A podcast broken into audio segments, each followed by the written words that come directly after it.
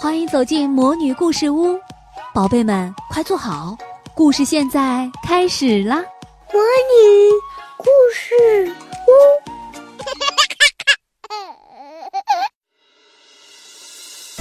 长篇历史小说《东周列国故事》，孙畅播讲。《东周列国故事》第三十一集：荒年买粮。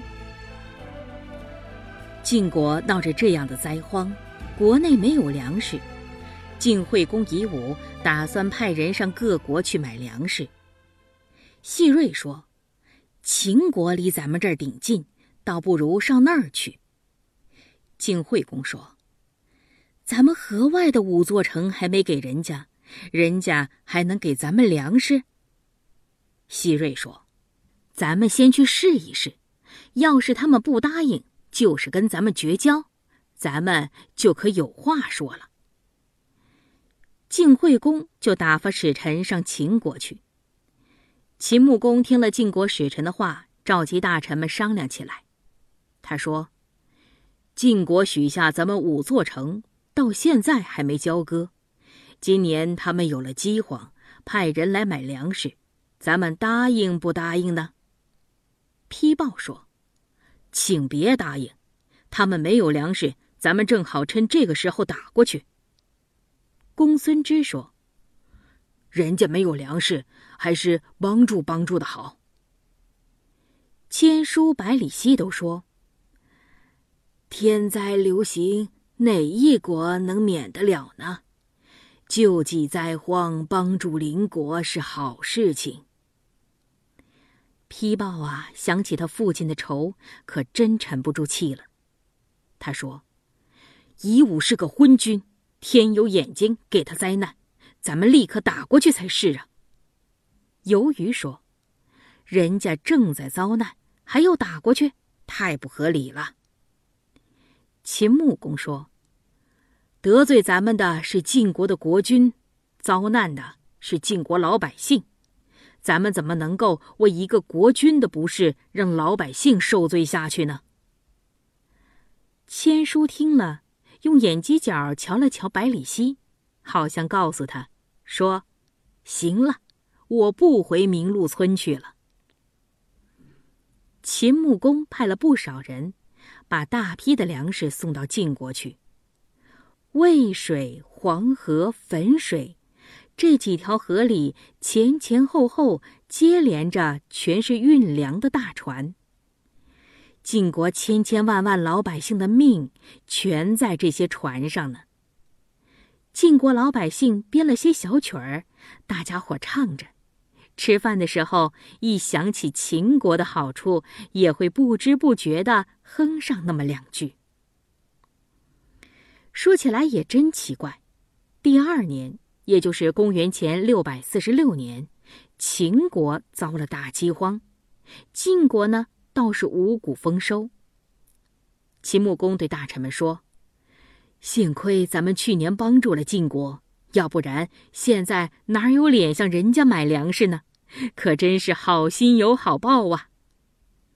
大家伙儿全都佩服秦穆公有先见之明，可是批报却说。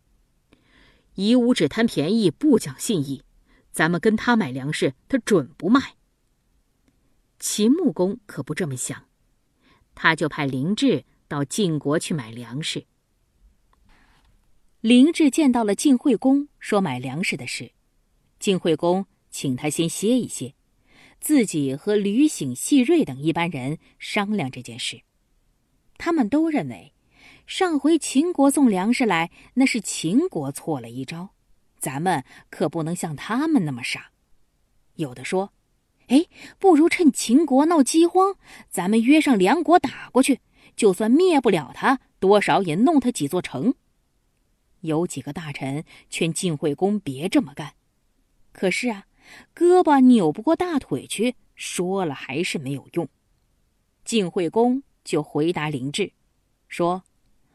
敝国一连好几年闹灾荒，今年收成虽说好了点儿，也只能凑合着过，还没有力量帮助人家。林志说：“晋国跟秦国本来是亲戚，我们也不提那五座城。再说去年还把大批的粮食送了来。再说去年还把大批的粮食送了过来。我们有了灾难，您要是不帮帮忙，您说我怎么回去交代呢？吕醒和细瑞大声骂着说：“上回你跟丕正来，打算谋害我们，幸亏被我们给看破了，总算没有上你的套。如今你又来干什么来着？回去跟你们的国君说，要拿晋国的粮食也行，得派大军来。”林志碰了钉子。垂头丧气的回去了。秦穆公和大臣们听说晋国不但不帮忙，还打算来侵犯，大家伙儿气得咬牙切齿，都要跟晋国见个上下高低。公元前六百四十五年，周襄王七年，齐桓公四十一年，秦穆公十五年，晋惠公六年，楚成王二十七年。秦穆公听到晋惠公真发兵打过来了，就叫签书游于帮助太子管理国内的事情。孟明氏镇守边界，防备西戎。丕豹作为先锋，公孙支率领右军，公子至率领左军，自己带着百里奚、西乞术、白乙丙统领中军，发出四百辆兵车，浩浩荡荡的向晋国打过去。到了韩原。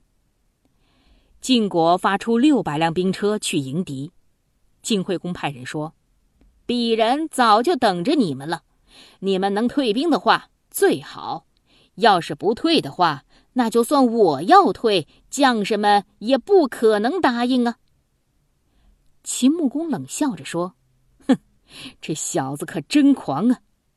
就叫公孙支去告诉他，说：“你要当国君，我立你当了国君。”你要粮食，我给了你粮食。现在你要打仗了，我怎么能不答应呢？秦穆公对将士们说：“晋国以怨报德，欺负咱们到了极点了。要是天下还有公理的话，咱们一定能打胜仗。”